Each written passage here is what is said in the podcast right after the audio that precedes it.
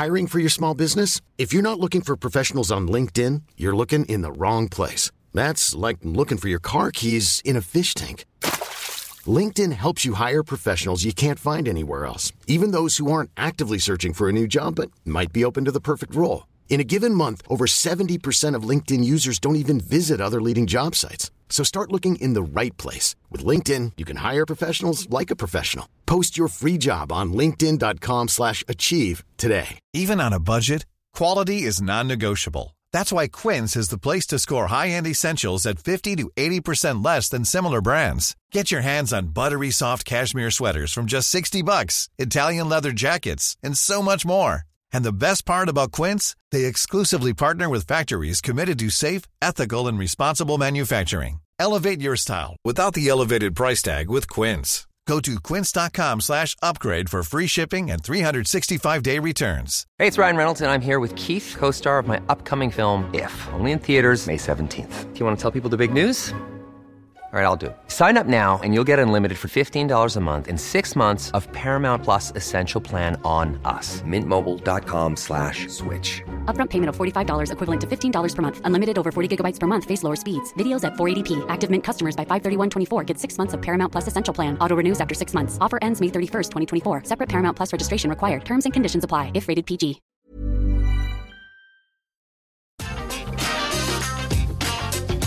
Atenção visitantes, entra, senta e abaixa a trava. E tá começando mais um episódio do podcast Entra, Senta e Abaixa a Trava, o podcast da Rap Fun, que é um portal que fala tudo sobre parques de diversões, parques aquáticos, montanha-russa, Disney, tudo que envolve esse universo. E eu sou o Fagner. Eu sou o Alisson. Eu sou o Laércio. Eu sou o Vini. E hoje o podcast é muito especial. A gente tá fazendo. A gente vai começar a fazer um especial de Halloween, né? Que já que a data já tá bem Sim. próxima. E o convidado de hoje é muito especial também. Olha só, ele já assustou cerca de 20 milhões de pessoas com as criações e os produtos da empresa dele. E esse convidado é o Juan Spet. Juan Spet, tá certo, Juan? Opa, boa noite, boa noite. Muito obrigado pelo convite. É um prazer estar aqui com vocês. Parabéns Imagina. pela trajetória Parabéns o prazer é todo nosso. Brilhante, Juan. brilhante, brilhante de vocês. Obrigado é... mesmo, Juan. aqui estamos, aqui estamos, sim. Eu acho que nestas épocas a gente a gente recebe como uma energia especial, né? Parece que são épocas. É como Papai Noel que quando chega Natal começa a se sentir melhor, né? Mais ativo. Eu também sim, quando começa a chegar Halloween eu começo a receber aquela energia, né? Que me depois me alimenta durante o ano inteiro. Imagino, com certeza. E para você que está ouvindo a gente, siga a gente nas redes sociais. No YouTube é youtube.com.br rapfan, H-P-F-U-N. E talvez se você é muito jovem, não conheça o Juan ou a empresa a qual ele criou e fez e deixou um marco aqui na história uhum. dos parques de diversões do Brasil, o Juan Spett ele fundou a Indiana Mystery, que é a empresa é, é, é, como é que eu posso dizer? A, organiza... a, a criadora é. do Castelo dos Horrores do Play Center, do Catacumbi do Hopi Hari e muitos outros empreendimentos aí que ele também trabalhou, da, da Mistério da Monga também. Então ele Tem assustou tantas, né? muita né? gente. e eu come... queria começar a perguntar, Juan, como é que nasceu essa vontade sua de trabalhar com criações tão diferentes, digo assim, né? Sim, tão específicas, terror, num nicho tão legal Pioneiras como o terror. No, no Brasil, né? Olha, Sim, total. Você sabe que tem uma frase de, eh, de Paulo Coelho, acho, né? Que, que, que diz que quando alguém quer alguma coisa, o universo conspira a favor sempre, né? E eu, particularmente, desde criança eu tive uma afinidade muito grande com, com assustar as pessoas, me divertia muito fazer isso, né? E me, eu gostava muito de arte, de música, de escultura, de teatro. Eh, nessa época era um pouco... Estranho até para minha idade, né? Mas o tempo foi passando e, e eu eh, fui fazendo minha vida depois de servir o exército em Buenos Aires, fui a parar a Madrid. Eh, na época eu tinha 22 anos, no ano 87. E depois de rodar um pouco por Europa, viajando e viajando, voltei para Madrid eh, e encontrei esta é uma situação bem que você disse como o universo conspira, né? Encontrei um amigo na rua hum. um amigo que fazia tempo que eu não via, e ele eh, me pediu para fazer um favor, se eu podia substituí-lo num trabalho que ele não queria perder, porque ele tinha que ir eh, 20 dias voltar para a Argentina. Esse trabalho era em Madrid. Hum. E eu, puxa, fiquei encantado porque estava sem trabalhar. E falei, aonde que é? É no Parque de Atracciones de Madrid. Ah, que legal. Nossa! assim que eu fui a, a substituir a meu amigo na primeira casa de terror que se abria na Europa. Chamava Passagem del Terror, eh, como ator, né? Uhum. Então, então me uni ao elenco de, da atração, fizemos os ensaios, começamos e, e abriu a operação.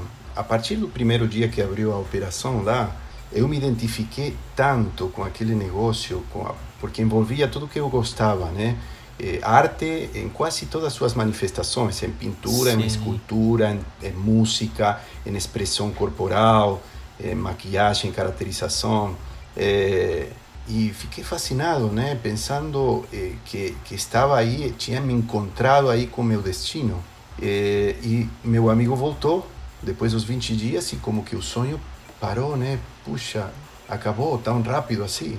Mas o gerente do empreendimento falou que, que podia ficar porque tinha trabalhado muito bem, eu fazia corcunda lá. Fazia o Que corcunda. legal. e meu amigo voltou, se incorporou e, e eu continuei trabalhando. Só que eu continuei, eu me envolvi mesmo, continuei a trabalhar na produção, eh, me envolvi com a empresa, depois comecei a fazer parte da empresa, depois a empresa com o tempo acabou se dissolvendo e eu já tinha me especializado muito, então já estava fazendo alguns empreendimentos eh, associado né, na, na Europa e recebi uma ligação do Play Center no ano 94, ano 94. E, é, É. desculpa te interromper, mas como que o Play Sim. Center chegou até você? Porque eles viram o que estava acontecendo. Nós tínhamos muito sucesso em Madrid e de aí Ah. fomos fazer uma casa de terror em, em Orlando, que foi em Church Street. Aham. E, e a, a Laura Rocha, que, Ah, que era de Laura. marketing do Play Center, ela estava gente- muito antenada. Entendi. Ô, a gente Juan, fez um podcast com com ela a aqui, Laura né? aqui especial, que é um dos melhores episódios de podcast que a gente tem aqui. As pessoas ficaram encantadas porque ela tem tantas referências, Juan. e A gente ficou muito chocado com as histórias dela também. Inclusive, ela até mencionou Sim. Indiana Mystery também no Mencionou. episódio, né? Então, eh, ela, ela, foi o, ela foi o contato do Brasil. Ela foi Que o contato. legal. Ela foi quem me contatou, né? Eh, Ô, ô, Juan. É, eu- E- você, citou, você citou agora o Terror on Church Street, que tem em Orlando. Que eu, eu já Sim. procurei uns vídeos deles no YouTube e eu já vi Sim. que eles falam aquelas introduções, tipo, os eternos moradores é, de, vos Claro. desejam as boas-vindas. Eu falei assim, gente, isso é Sim. muito similar ao que eu via no Castelo dos Horrores, no, no, no Play Claro, Center. claro, e eu falei assim, eu trouxe- tem alguma ligação ali? Sim, toda a ligação. Foi todo meu, meu, meu início de trabalho foi aí. Por isso, The Eternal Inhabitant of the Castle, welcome you. Esse é Genial. o texto em inglês, né? Sim, Que sim. incrível. É, é, nós fizemos o texto em vários idiomas, né? Porque depois o castelo foi para Argentina, foi para Colômbia, foi para foi para Miami. é, e mas sim, aqueles foram os inícios, sim, tem tem tem bastante a ver. Só que aqui no Brasil, eh, no ano 94, depois que conversamos com o Play Center, chegamos à à conclusão de fazer uma parceria para o primeiro Castelo dos Horrores, que foi inaugurado em fevereiro do 95. Fevereiro do 95. E o castelo foi um sucesso desde o início, desde o primeiro dia de abertura, era não parava gente, não parava de entrar gente. Que incrível. E, e na época fomos pioneiros, né? Porque aqui não, não, não existia o conceito de walkthrough, eh, assim, de labirinto eh, pago à parte, com toda essa produção de verdade, né? Com uma atração fixa. Existiam as noites do terror, mas eram coisas eh, eventuais, né? Sim. Agora uma atração fixa que acabou tomando um espaço enorme na mídia, eh, um espaço muito grande na, na, na mente dos paulistanos. Hoje, se você para qualquer pessoa no, na Avenida Paulista, é provável que visitou o castelo, né? Sim, é certeza. verdade. É, então, é, o Castelo dos Horrores, junto com o Play Center, foi um- uma atração assim que trouxe muitas, abriu muitas portas. E eu quando eh, vim para o Brasil e vi, eu vim aqui nas, nas plenas noites do terror do Play Center e vi o parque, e vi o público, me encantei com o Brasil, me encantei com o Play Center, com que público tão E, e me encantei com um mercado que nesse momento achei que estava como virgem, né, de, de tudo o que estava acontecendo na Europa e Sim. nos Estados Unidos. Assim que me instalei aqui no Brasil, já estou há 25 anos aqui. Sorry pelo sotaque, desculpe, mas não consigo perder o Imagina. sotaque, né? Eh, e assim que eh, de aí vieram muitos, mais de 50 atrações feitas durante esses anos todos. Que Foram demais. eh, mais de 25 milhões de ingressos vendidos. eh, 12 anos eh, fazendo produção junto com Play Center nas noites do terror. eh, o castelo, bom, vocês sabem, o castelo recebeu tantas visitas ilustres, né, durante su, sua sua abertura e sua época, de sua trajetória. Chegou a vir até David Copperfield. Lembra do, Nossa. do O ilusionista? mágico, Sim. né? Sim, claro. E, e o ilusionista entrou, entrou no castelo, na época saiu numa revista e tudo. E depois saiu e me pediu para conversar com cada um dos atores, parabenizar a todo mundo. E eu achava tão rudimentário o castelo para o que ele fazia, né? Atravessava a muralha chinesa. Eu, ele era sensacional, né? Sim, claro. Mas ele, ele, ele se encantou, né? E, e pediu para ver os efeitos. E foi, foi memorável, né? Porque uma personalidade como essa, né? Se, se parar tanto tempo assim, ir a falar com cada ator dentro dos, dos vestiários, né? Foi, foi muito bacana, né? Um acontecimento muito interessante. E aí, com o Incrível. tempo, olha só, eh, no mesmo ano, no ano 95, a força do castelo foi tão grande que em dezembro já inauguramos o castelo de Recife, que antigamente Ai, o que Play Center tinha, tinha em Recife. Aquele castelo também teve 10 anos operando lá em Recife. O Play Center Pernambuco, Aí- né?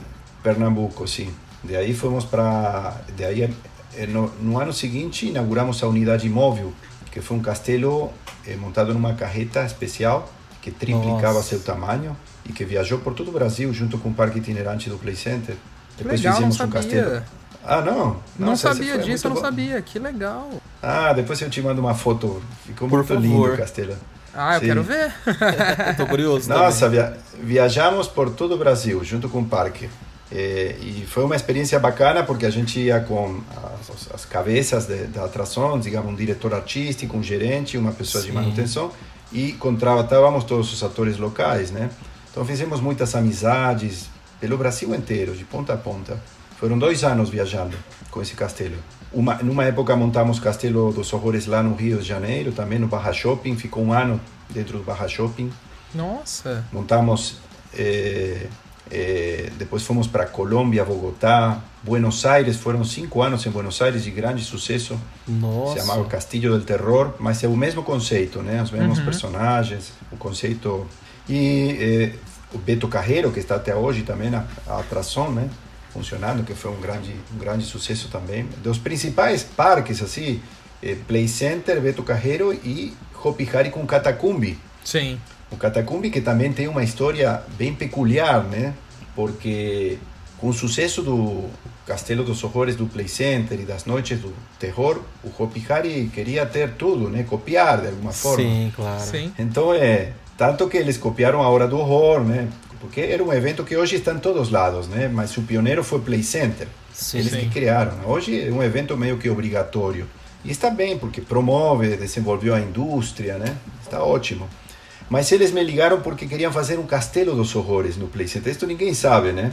E eu tive uma, um pequeno dilema aí porque eu queria explicar que o Castelo dos Horrores com Jason, com Freddy, não tinha nada a ver no Hopi Hari.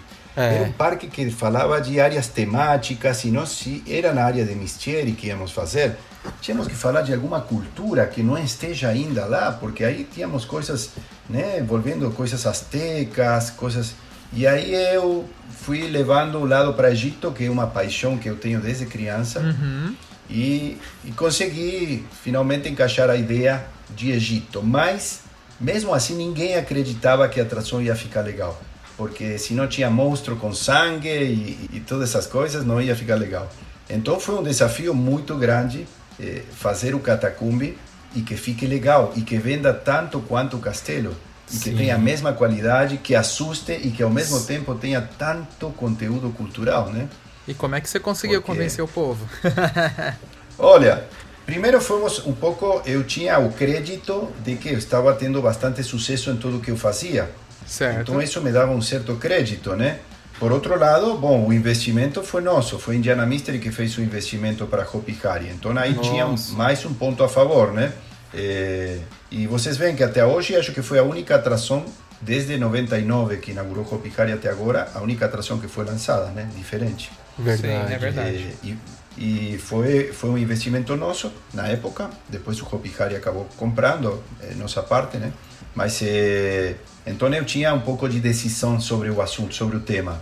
Mas antes de também tive que mostrar, foram feitas maquetes, projeto, é, nossa, conversando com todo mundo, desde marketing até o financeiro, e finalmente eles é, entenderam que sim, que encaixava muito bem o projeto, e demoramos dois anos, dois anos para assinar o contrato, para a última assinatura do contrato, foram dois anos de negociação. Juan, e, e... eu estava bem ansioso para a gente chegar nesse ponto, que eu Sim. queria muito que você é, explicasse, contasse para o nosso público como que foi Sim. a construção do Catacumbi, que a construção do Catacumbi ela teve alguns pontos ali bem peculiares, né, bem curiosos, é, que você sim. chegou a visitar o Egito. Uhum. Ah, sim. É, eu estava tão ansioso para desenvolver esta obra porque eu queria dar esse passo de sair um pouco do, do sangue que achava que era muito fácil assustar com com sangue, com essa coisa tão terrorífica aí. Eu queria fazer uma coisa mais mental, sabe? Chegar um pouco mais pelo mental, né? Que é mais difícil de chegar, mas quando você chega, toma por completo a pessoa, é muito mais Sim. eficiente. É, é, quase uma história quase que espiritual, né? Então, é, eu esperei tanto tempo para assinar esse contrato que o último dia é, eu esperei no Hopi Hari até as 10 da noite, desde as 2 horas até as 10 da noite saí com o contrato assinado. Caramba! Saí, cheguei em casa, morava em São Paulo, e no outro dia cedinho liguei para a agência de viagens, pedi uma, uma passagem para Egito imediatamente. Não queria nem mexer um dedo antes de respirar Egito. Nossa, de respirar, de uau. conhecer, de me envolver.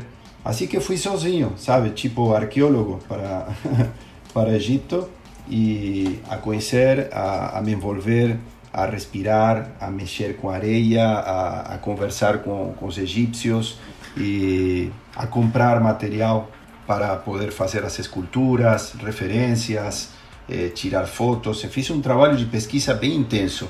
Depois contratei egiptólogos e arqueólogos também para parte deste trabalho, né? Desenvolvimento de múmias, conteúdo histórico e estudei, estudei todos os todos os quase 5 mil anos de, de de cultura do, do antigo Egito, né? Que incrível. É, então, é, no momento, sim, no momento eu estava dentro do templo de Saqqara. É, para quem não sabe, Saqqara é uma cidade que está aí muito próxima do Cairo, onde é, existe um, um, uma pirâmide em degraus, que antigamente as pirâmides eram em degraus, não tinha aquele acabamento liso. E essa é, a, é esse templo foi feito por um, um, o primeiro arquiteto que se conhece historicamente que chamou Imhotep, que depois no filme da Múmia colocaram como, sei, como um vilão, né? Sim. Mas foi o arquiteto que desenvolveu aquele templo, né? Esse templo dentro tem várias particularidades e na parte que está embaixo daquela pirâmide tem eh, tem o que é o último cenário do catacumbi, que são aqueles como como eh, trabalhadores egípcios todos como uma espécie de gaveta, né? Eu Nossa, fiz uma réplica quase sim. exata daquele cenário. E nesse templo eh, eu fiz uma coisa que não deveria nem contar aqui, porque está proibido. Mas agora já foi, né? Mas eu, eu achei uma, um saquinho de plástico, de, de lixo, de, de, ou de supermercado, não sei o que era. Sim. Estava no meio de uma visita cultural e me afastei um pouquinho e peguei aí um monte de areia dentro daquele saco de plástico, de dentro do, do templo de Saqqara, aquela construção que tinha sido visitada por quase todas as dinastias de faraós, né? Imagina a energia que tinha isso aí. E, e coloquei isso dentro da, da, calça, sabe, na cueca, parecia aqueles políticos, né? Político da cueca. é, coloquei a saco de areia na cueca e ia com isso apertando e terminou a visita até que fui para o hotel Bom, questão que eu trouxe areia para o Brasil, né? Imagina a areia foi do Egito para Madrid, de Madrid para São Paulo, final, é, mas finalmente é, eu tive a ideia de colocar essa areia antes de começar a erguer o catacumbi, quando estávamos apenas no, no, na parte de afundação, né? Sim. eu tive a ideia de colocar essa areia na base do catacumbi, essa areia que eu considerei sagrada nesse momento, que Claro. poderia trazer toda a iluminação desse arquiteto incrível, porque era tudo que eu queria, era a iluminação para para fazer uma arquitetura fantástica, né? Então é, eu trouxe areia, mas para não passar isso batido, reunia toda a turma que estava trabalhando, que estavam desde os peões de obra até engenheiros, arquitetos, escultores. Trouxe Sim. todo mundo, sentamos, contei a história do templo de Saqqara, do Imhotep, do arquiteto, eh, daquela, daquela, daquele, aquela arquitetura incrível que ele desenvolveu com plantas e todo, 4 mil anos atrás. E expliquei que eu tinha trazido aquela areia e estava comigo e essa areia era sagrada, né? Mas enquanto eu estava explicando, claro, não todo mundo estava tão envolvido como eu, quanto eu, né? Então algum que outro que não estava muito preocupado estava dando uma risadinha por aí, outra. tipo. Então tive uma sacada aí que, que acabou tomando a atenção de todo mundo, porque eh, falei, bom, eu vou colocar esta areia nas bases do catacumbi para nos trazer a luz da, do conhecimento da sabedoria. E por outro lado, nós vamos a ter uma grande vantagem que se, por exemplo, alguém esquece uma lata de tinta aberta, eh, ou alguém deixa o pincel sem molhar, ou deixa molhar o cimento, né, ou não cuida dos materiais, ou some uma ferramenta, eu não vou ter que me preocupar com isso, porque vai ser a maldição dos faraós que vai cair sobre essa pessoa. Aí ficou todo mundo. Cara, foi uma improvisação, mas ficou todo mundo caladinho. Aí sim que prestou atenção todo mundo, né? Eu amei demais. Que ótima ideia. E você, é, sim, sabe, quando você diz, "Pô, como que aproveito isto agora para... E, e finalmente serviu como um sistema de controle melhor. Agora entendi como que os egípcios controlavam tudo, né? Porque é. foi muito, muito mais eficiente que se tivesse um monte de câmera querendo saber quem que rouba o material, que descuida, sabe? Claro. O negócio de você entrar, entrar na mente das pessoas é incrível. né? Realmente, A obra foi... Mexer com o psicológico, né? Na hora, atenção Sim. vem. A obra foi, foi, foi fantástica e, e dentro da obra nós temos eh, foi, foi um trabalho difícil selecionar o que considerava mais importante e de mais fácil acesso para para o visitante, o que poderia ser mais conhecido, né? Uma das coisas que mais se conhecem é Cleópatra e Tutankhamon. Então esses dois tinham que estar, porque é mais fácil que as pessoas se familiarizem porque estudam na escola essa parte do Egito, Sim. né? Depois tínhamos Ramsés II, que tinha sido escolhido para a fachada. O Ramseum era o templo. Por quê? Porque Ramsés II foi o faraó que mais anos governou Egito. Foram 65 anos de governo. Nossa. Foi o faraó mais, foi o faraó que mais construiu, um, o faraó mais amado por toda, por todas as diferentes dinastias. Então tem uma importância gigantesca eh, o, o Ramsés II, né? Claro. Então por isso que eu escolhi essa essa fachada do Ramseum, que é o templo mortuório do Ramsés II, que está na cidade do Luxor e que a gente conseguiu eh, replicar ele com bastante precisão, né? As colunas, as esculturas e tudo isso. E depois eh, escolhimos para eh, no primeiro cenário, o hall de entrada é um outro um, é um é, é um templo que ficou eh, enterrado durante eh, é o templo de, de- que ficou enterrado de Ramsés que Ramsés II durante muitos anos foi descoberto sei lá dois três mil anos depois que ele tinha edificado para uma de suas esposas Nefertari então é, é uma atração uma situação também bastante peculiar porque causou um, uma espécie de impacto muito forte na, na história descobrir um templo tão gigantesco enterrado no deserto né Sim. depois, depois o personagem que de alguma forma vem substituir o mestre do castelo. O mestre é o chefe absoluto, é uma espécie de ditador, né? O mestre do castelo, porque eu estava tentando usar a fórmula do castelo, pero num conceito egípcio. Então, eh, o ditador não é nada menos que Akhenaton. Akhenaton foi o faraó que, olha, ele nada menos transformou durante seu governo o politeísmo em monoteísmo. Vocês sabem o que significa mudar a religião de dinastias e dinastias durante o governo dele? Imagino que, que ditadura essa, né? Uhum. Sim, a partir, de, a partir de agora não tem mais deuses, só tem um Deus, eu sou, eu sou, é o Deus Aton. E ele, se, ele trocou seu nome, ele se chamava Menofis, se trocou para Akhenaton. Ele mudou a capital de lugar do Egito. E ele Meu foi Deus. ele foi tão odiado, esse cara, que eh, teve o final eh, mais trágico que pode acontecer para qualquer faraó. A história dele foi apagada, foi Nossa. enterrada, cada escultura, cada detalhe da vida dele. Só que com o tempo, depois de milhares de anos, começaram a achar esculturas quebradas de Akhenaton e se descobriu a história dele, né? Mas apa- apagaram. eh, o filho de Akhenaton foi Tutankhamon. Muitas pessoas não sabem disso, né? Eh, e Tutankhamon começou a governar eh, e aos 18 anos, que estava começando e ele também seguindo a dinastia do pai, foi assassinado, né? Porque acabaram já com essa história de monoteísmo e da história de Akhenaton acabou aí já com o assassinato de Tutankhamon definitivamente.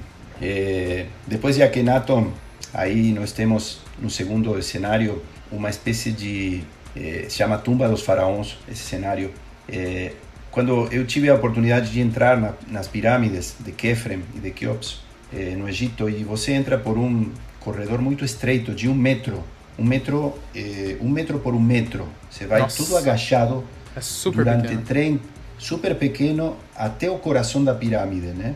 Você entrando por aí eh, começa a sentir uma claustrofobia impressionante. Você sabe que está no meio do deserto com 40 graus de calor, entrando por esse buraquinho com um monstro de pedras em cima de você, né? É, é verdade. e, e calor, calor, e você vai com uma cordinha puxando e puxando, vai entrando, entrando, até que chega lá no fundo e se abre uma sala alta e fresca, 20 graus de temperatura, Nossa. Onde está os, o sarcófago do faraó que não poderia ter entrado por lugar nenhum, porque eh, do tamanho que tem não sairia por aquele corredor nunca, né? Eh, o sistema de refrigeração das pirâmides é tão perfeito que eles conseguem manter 20 graus de temperatura no coração da pirâmide. Nossa. Então, o que eu estou mostrando, quando nós saímos de Akhenaton, vamos por um corredor meio estreito, o público entra por um corredor um pouco estreito e de repente dá cara com aquele pé direito alto, os sarcófagos de pedras gigantes, sabe? Ah, que seria, o, cora- o- seria a tumba do faraó, o coração da pirâmide. Então esse cenário representa essa situação.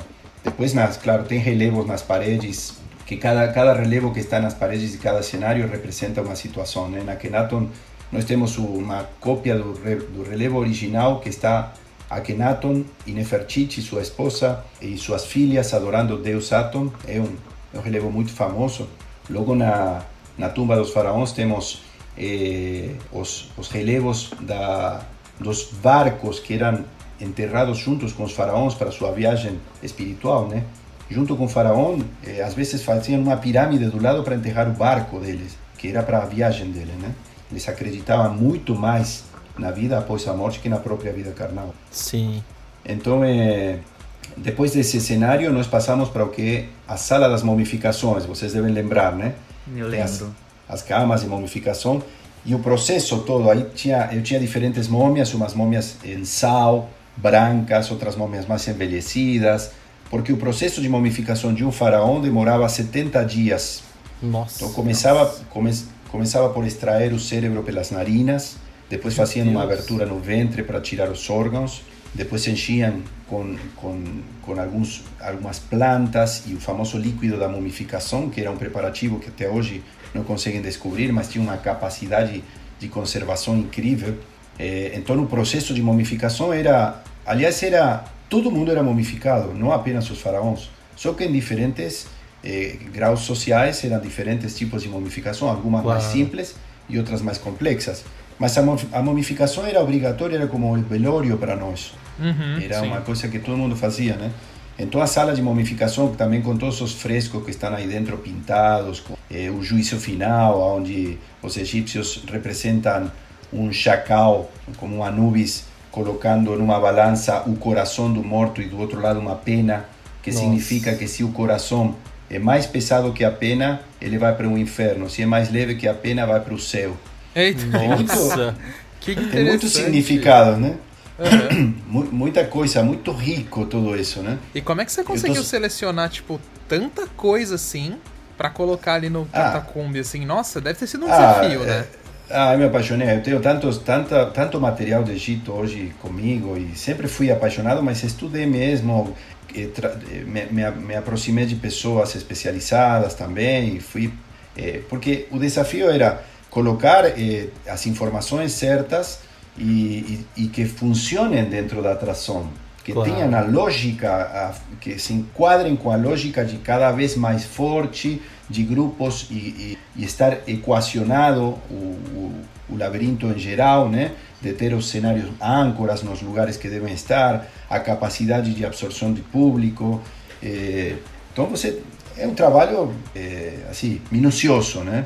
Sim, que Depois- de muito depois estudo a- também, né? Muito estudo. De aí passamos para a tumba de Tutankhamon, que eh, a, as medidas da tumba de Tutankhamon que estão no Hopi Hari são, são as medidas originais como se encontrou a tumba no Vale dos Reis. Que incrível. Exatamente.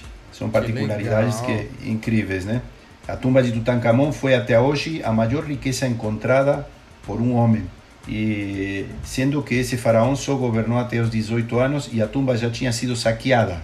Assim que imaginem o que poderia ter sido a tumba de Ramsés II ou de, ou não sei, de algum outro faraó. Só que Claro. todas foram saqueadas, todas foram saqueadas. É, Uma pena. então na tumba de Tut se e aí na tumba de Tutankhamon colocamos o efeito do sarcófago eh, parecido ao efeito de Drácula, né? Então meio que Tutankhamon representa Drácula aí Sim. no catacumbi, né?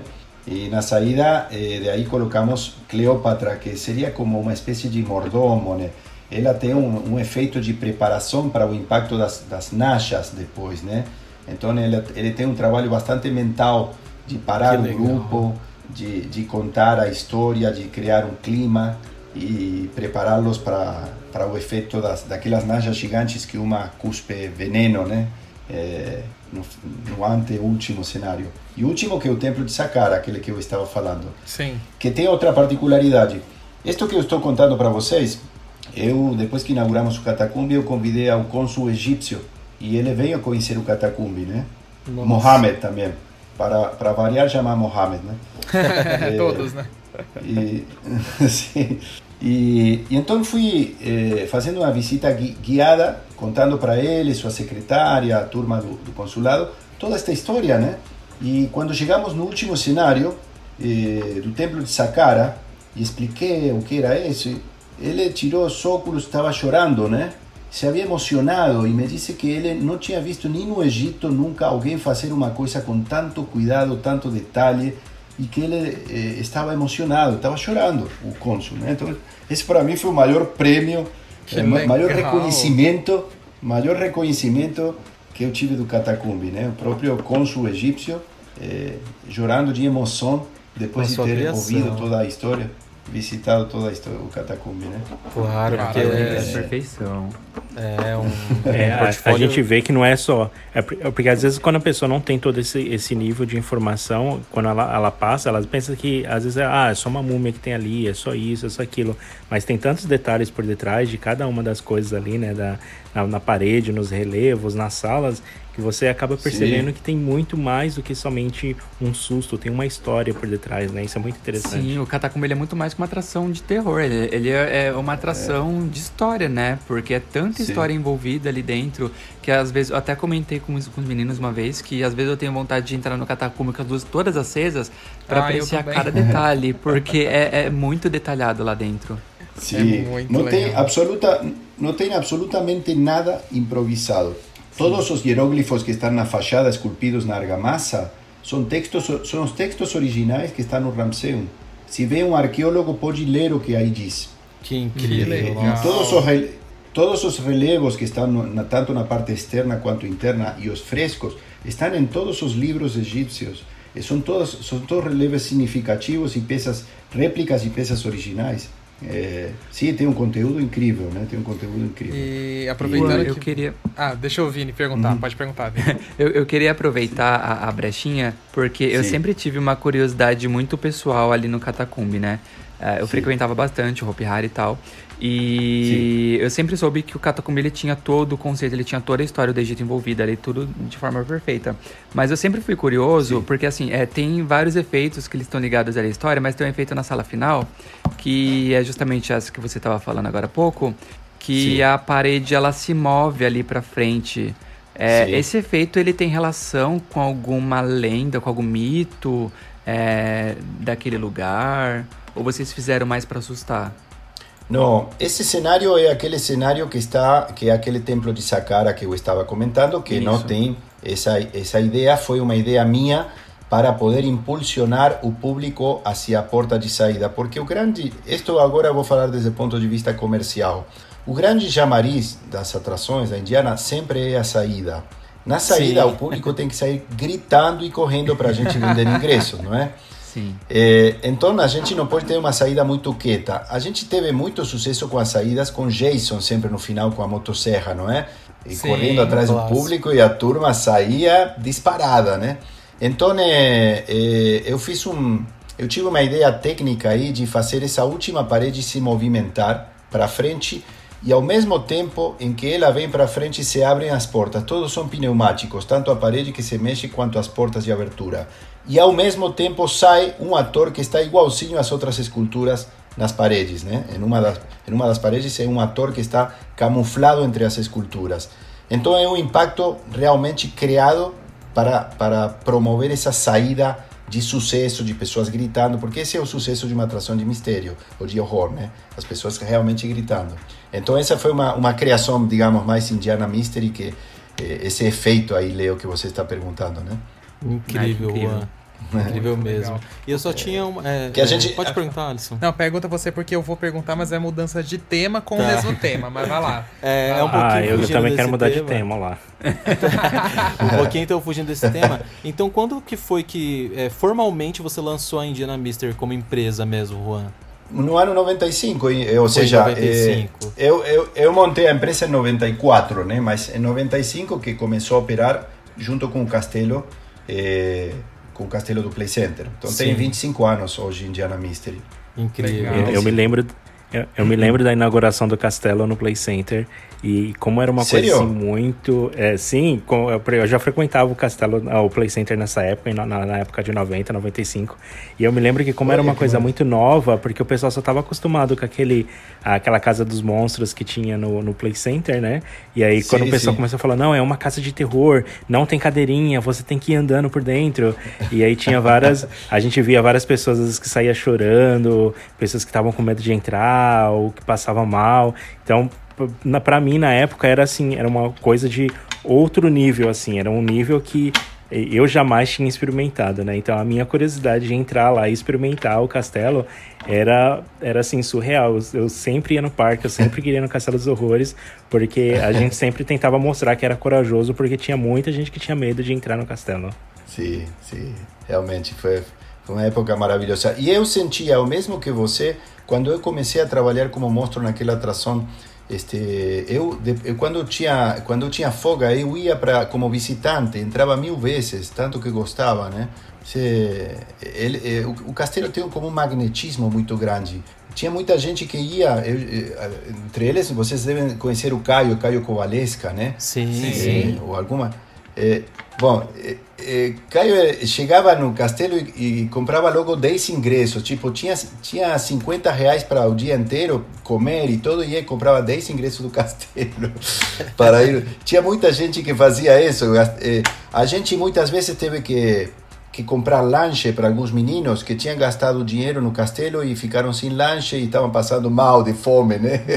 O Johnny, que era o operador o Johnny operador me falava, Juan, eu fui comprar uns lanches, os meninos gastaram tudo aqui no castelo. Bom, tudo bem, compra sim. Era um vício. Que coisa, né? E, que e paixão, eu... né? Que coisa. Que paixão, não, você tem toda a razão. E eu te, o que eu ia perguntar para você era que é o seguinte, todo esse. Ainda tendo a ver um pouquinho com o Catacombe, é, que você teve esse Sim. conhecimento vasto sobre o Egito. E a gente sabe que a Noite do Terror Sarcófago do Faraó de 2008 do Play Center, a Indiana Sim. foi uma das maiores produtoras, né? E, e para mim Sim, aquela é a melhor edição. Quase tudo. Uhum. Você foi quase tudo, né? É, pra mim foi a melhor Sim. edição de Noite do Terror, na minha opinião. Pra assim, mim de também. temática. Eu já falei várias vezes. Experiência. Era muito incrível. E eu queria saber, assim, Qual foi a maior diferença? Qual foi o maior desafio para você criar uma Noite do Terror inteira, porque é um evento gigante, de uma importância enorme? Sim. É... Qual Sim. foi o desafio para criar uma Noite do Terror desse tema? Eu imagino também que não deve ter sido fácil. Você já tinha uma vasta experiência com o Catacombe, mas com as Noites do Terror O- deve ter sido maior ainda, né? O desafio, acredita? Sim, um desafio grande foi convencer, convencer a Play Center que eu podia vincular todo o evento a um filme e, e envolver a todo o público a partir de um filme. Que vocês lembram que era projetado um filme de Ptolomeu? Lembro. Sim. né? Sim. que, que foi uma produção maravilhosa. Eu tenho até hoje algumas armaduras que eu trouxe de, de Chicago. Fui, nossa, comprei material romano, Que fizemos incrível. produção com cavalos. Foi um filme, um filme.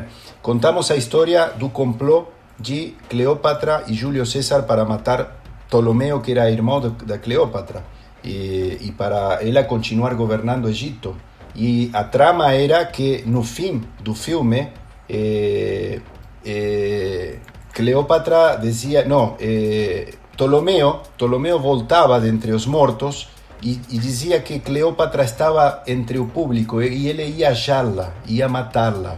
Então Sim. o público começava a correr desesperado e aí saíam todos os monstros a procurar a Cleópatra, né? E, e que estaria incorporada ou encarnada no- em alguém do público. Mas a trama acabou sendo muito boa e pegou muito bem, tanto que todo mundo lembra desse evento como um dos melhores eventos, né? Claro. Mas eh, como era uma situação, como era uma situação muito inovadora, eh, todo mundo achava que ninguém ia prestar atenção ao filme, que todo mundo ia estar bagunçando. E não sei se vocês lembram, se vocês assistiram essa, essa abertura do Play Center. Sim, Meu, sim, não, não se ouvia, não se ouvia uma mosca, não se ouvia o barulho de Nada. uma mosca. Todo mundo prestando, né? Foi uma coisa incrível. Sim, foi incrível. Então, Era o desafio foi a-. Todo mundo quietinho, É, foi uma- no filme.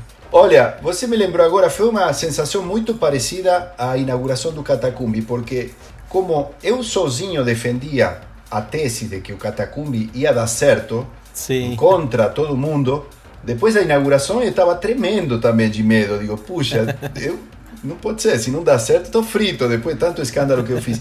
E aqui foi a mesma coisa. O dia da inauguração das o dia da inauguração das Noites do Terror, eu sozinho olhando todo o público, todo mundo esperando que dê errado para dizer, tá vendo?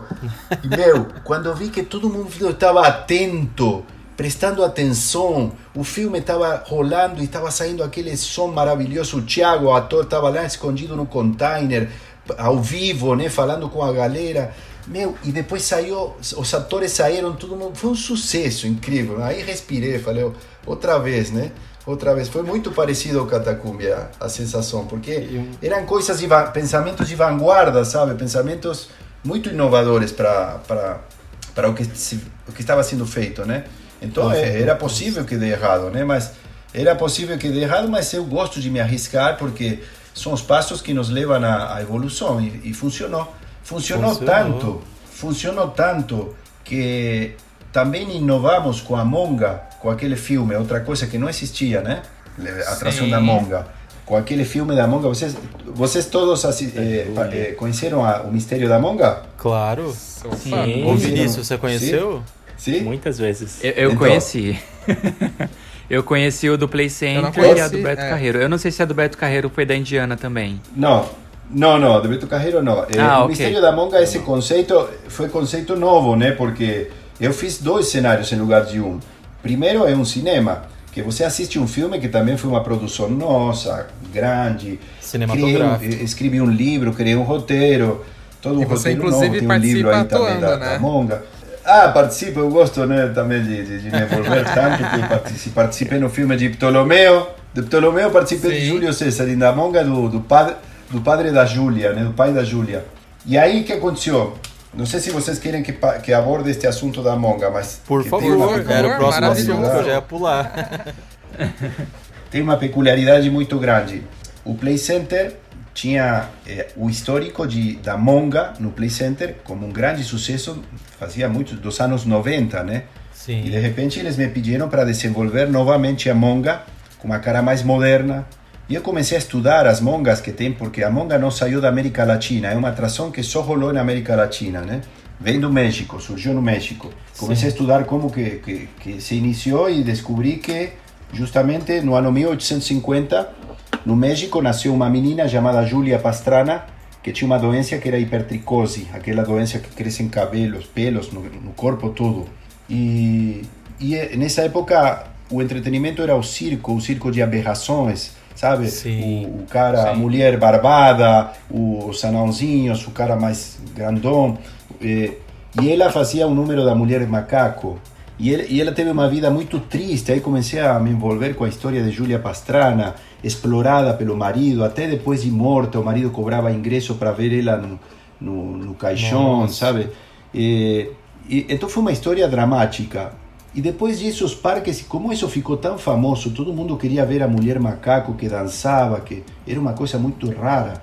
Os parques itinerantes tiveram a ideia de aplicar o ilusionismo e fazer transformar uma mulher em um macaco, com aquele truque de espelhos, tradicional, antiquíssimo, e fizeram a monga, pero não era mais que agora vai se transformar em macaco e acabou uma mulher que se transformava em macaco, não tinha mais eh, conteúdo.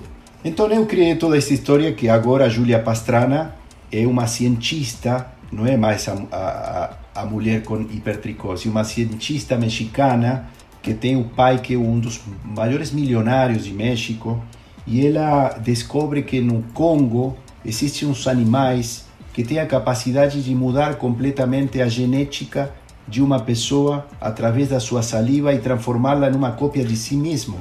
Então foi muito de me envolver com coisas de, sabe, de, de, de, de ciência, ver como que eu podia chegar até lá, né? Então ela organiza essa expedição para ir para a África, bancada pelo pai, né? E vai com o namorado dela, que é o tal de Malcolm, porque aqui eu começo a colocar romance, história de paixão, amor, Sim. dinheiro. Um drama, É, né?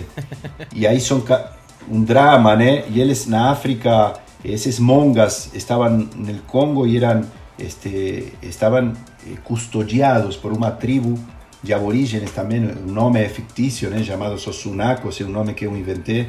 Mas as características deles, sim, eu copiei de algumas tribos de, de África.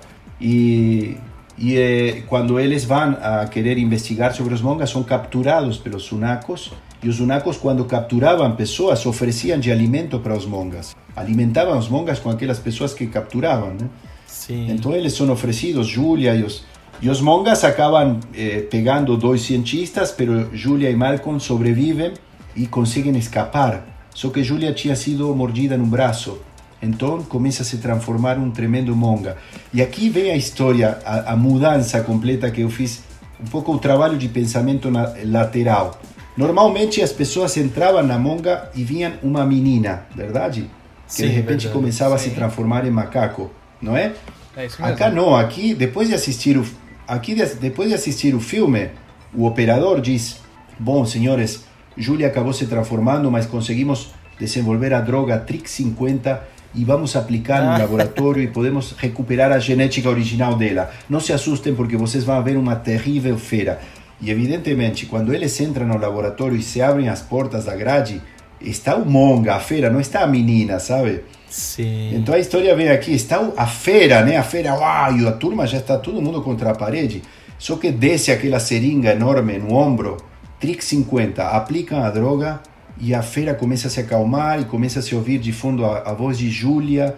E, ai, o que aconteceu? O que aconteceu? E aí o cientista abre as grades, as correntes e disse: Vamos resgatar a Júlia. E todo mundo batendo palmas, que legal. Já está todo mundo envolvido com a história do filme, né? Todo isso em 10 minutos. E quando eles terminam de abrir a última, cadeado, a Júlia começa a mudar a voz. O que aconteceu? O que aconteceu? O que aconteceu? Porque a droga não foi su... a droga não foi suficiente, né? A droga não foi suficiente, então o banco quer fechar e já não dá tempo. Aí o monstro sai, joga ele contra a parede e também as portas aí abrem pneumáticas automáticas, porque senão o pessoal fica. eh, Fica uma fotografia da turma na, na parede, né? Porque sai tudo Sim. voando. Então acabou tendo muito mais muito mais conteúdo, eh, mais tempo, eh, mais produção e maior o impacto final, né? Porque a gente acontece uma coisa bem mais inesperada, né? Que dê errado o negócio e acaba dando errado e, e a Júlia volta a ser monga, né? É, mas ficou um Você vê, também era também, também foi uma coisa muito criticada enquanto eu estava produzindo isso. É, porque ninguém vai entender o filme, o pessoal vem aqui no Play Center só quer saber de gritar. Digo, não, o pessoal gosta de entender, você pode dar conteúdo. Então me deu, deu bastante trabalho, mas finalmente é, deu certo, deu certo e foi um grande sucesso. Acho que todo mundo tem uma lembrança muito, muito boa da, da Monga, do mistério da Monga, né? Tanto que depois fizemos em Canela, no Open Park, fizemos no Guanabara, no Parque Guanabara de Belo Horizonte. Sim. Está aí, quem sabe em 2021 fazemos uma em algum lugar, né? Ah, Oh, seria com incrível. certeza. Parabéns por mais um case de sucesso aí no seu Sim. portfólio, Juan. É, a memória é muito fresca quando você começa a Opa. contar a história pra gente da Monga. Eu lembro de tudo, todos os detalhes, Ah, desde também. a parte externa dela, que era muito rica em detalhes, é, como a primeira sala, Sim, aquele som sim, estrondoso, sabe? É, o filme muito cinematográfico, eu Sim. amava também o primeiro corredor quando você ia pra sala da experiência, porque tinha as grades e as caixas de som tão altas que pareciam realmente que a fera Sim. tava ali atrás das grades, né? Era Sim, muito legal. e justamente fiz todo, os dois cenários todos em poliuretano expandido, que para criar uma, eh, além de dar essa, essa cara de caverna, tudo eu criei uma acústica muito boa, né? Porque é um Muito material de boa. isolamento acústico muito, muito, for, muito forte, né? Então fizemos todo em poliuretano expandido dentro, os tetos, algumas paredes, depois com concreto, usamos muito eucalipto, eucalipto original, né? Eh, muita coisa de fibra, aqueles dentes de mamute que estão ao redor todo da atração, são, cada um tem 5 metros de comprimento com uma estrutura metálica interna incrível, com, com parafusos passantes atravessando a parede completa da atração. Tem uma produção muito boa, que foi feita muito rápido também, em três meses fizemos a Monga. Nossa, foi Nossa, rápido é, E, o- e o filme, né? O filme que... E uma, uma dúvida, Sim. Rua, é, essa volta da Monga, né, que foi essa atração Sim. aí, foi uma ideia do Play Center que Sim. aí eles chegaram até você, ou foi você que foi atrás do Play Center e sugeriu? Não, foi ideia deles. Eles chegaram até mim e pediram para fazer uma monga. Eh, Legal. E eu não que eu, eu a ideia minha foi que não queria fazer uma monga igual às mongas de sempre. Sim. Então a ideia minha foi fazer todo, escrever todo este roteiro, fazer o o filme e, e, e criar uma história. Eu acho que também me sensibilizei humanamente com a história da Júlia Pastrana, né? Eu quis dar um final feliz para ela. Sim. Eu quis dar um outro final daquela história da. eh, então é, acabou pegando bem eh, e, e teve uma aceitação muito boa. Também foi uma. eh, o filme dura cinco minutos e todo mundo ficava muito atento ao filme. Ninguém ficava fazendo bagunça lá dentro. Sim. Todo mundo ficava muito atento. Então isso foi, foi um grande desafio, né? É, tinha uma Porque, atmosfera também nas muito noites boa. do terror. Sim, sim. Tinha, tinha, é, tinha uma atmosfera muito boa. eu ia até. Desculpa, Juan. É só um comentário rápido. Sim. Tinha uma atmosfera muito boa, porque eu lembro que a primeira Sim. vez que eu fui a, a frequentar, a conhecer a atração da Monga, foi no evento da Energia 97, Sim. que teve na madrugada lá no parque, que acho que foi um dia depois que inaugurou. E eu lembro que o, Ah. a pessoa que ficava cuidando falava que todo mundo tinha que ficar no centro da sala e não encostar em nenhuma parede. Então eu fiquei apavorado. Eu falei, meu Deus, vai pular um macaco aqui, vai acontecer alguma coisa. Era tudo muito imersivo. Vocês estão de parabéns mesmo. Sim, obrigado, obrigado. Sim, a gente está cheio de, de coisinhas, né, táticas nossas que temos para, para, para tomar um pouco a mente das pessoas e ao mesmo tempo eh, a segurança.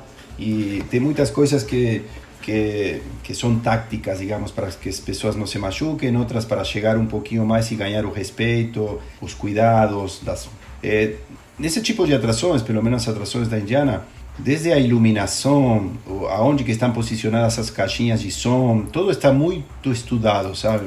Eh, por exemplo, nós não temos a, iluminação normalmente não aparece, aparece todo iluminado. eh. A iluminação é teatral, os cenários são mais cinematográficos. Então tem um mix de teatro e de cinema. E por outro lado temos a, a interpretação ao vivo, né? Então é é uma é são, são atrações que têm uma uma vida própria, né? Que extrai coisas de outras de outras artes, mas ela cria seu próprio seu próprio habitat, seu próprio entorno, né? Que está tem uma relação de de, de, de técnicas de diferentes áreas, né? É Inclusive arquitetônicas. impecável, né? Inclusive arquitetônicas, porque para você, por exemplo, teve dias no castelo chegaram a passar 7 mil pessoas num dia. Nossa. Meu Deus Caramba. do céu. Então, para você, Isso é, o- é quase o O- público do parque você- inteiro de um dia, não? Praticamente, sim, Vini. sim, público, quase o público. Eh, nós chegamos a absorver entre 40 e 50% do público do Play Center com o castelo por dia, né? Caramba, é muita é... gente, meu Deus. Se, é, o recorde do castelo foram 7.200 pessoas, um sábado.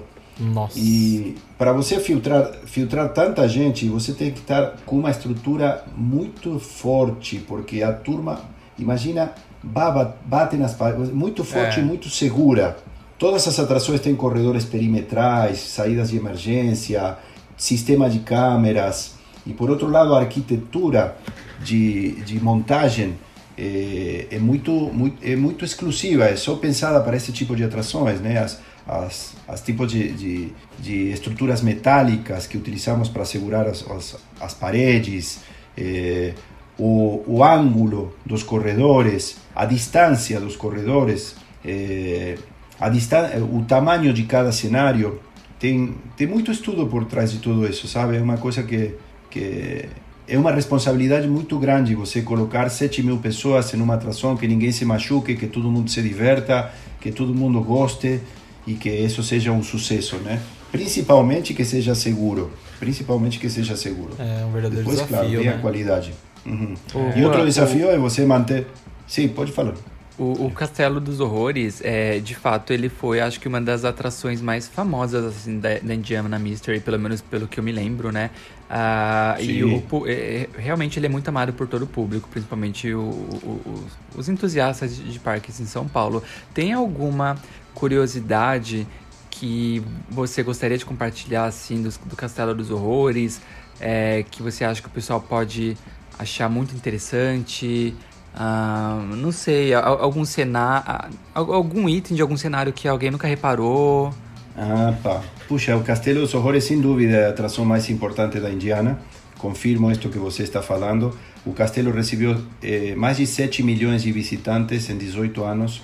Eh, e o castelo, eh, você sabe que a turma que trabalhou no castelo quase todo esse período, a gente tinha um turnover eh, muito baixo, né? Eh, tem pessoas que ficaram desde o início até o fim, lá Incrível. como Arlete, a bruxa do, do castelo, foi da primeiro, do primeiro casting feito no dezembro de 94 e ela foi até o dia 2012, né? Então é, ninguém queria ninguém queria sair desse trabalho. Se criou uma família que até hoje eh, o outro dia eh, me ligaram alguns eh, atores do castelo falando que eles estavam eh, economizando dinheiro para montar um castelo, queriam eh, me facilitar o dinheiro para que eu monte o castelo para eles, porque não pode mais viver sem o castelo, né? Olha, já se passaram oito anos, né? Se passaram oito, sim, 2012, oito anos. Então, uma das particularidades do castelo era o magnetismo tanto para o externo quanto interno. Externo me refiro ao magnetismo para o público, né? Claro. Porque, puxa, não parava de ter fila e fila e a pessoa ia duas, três, quatro vezes.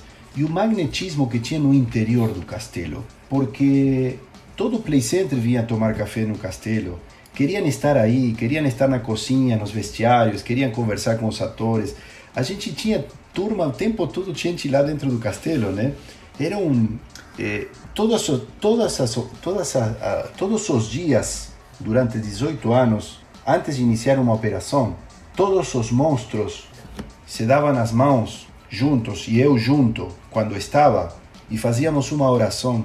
Existia uma, uma energia de amor tão grande aí dentro que eu acho que esse era o segredo do sucesso.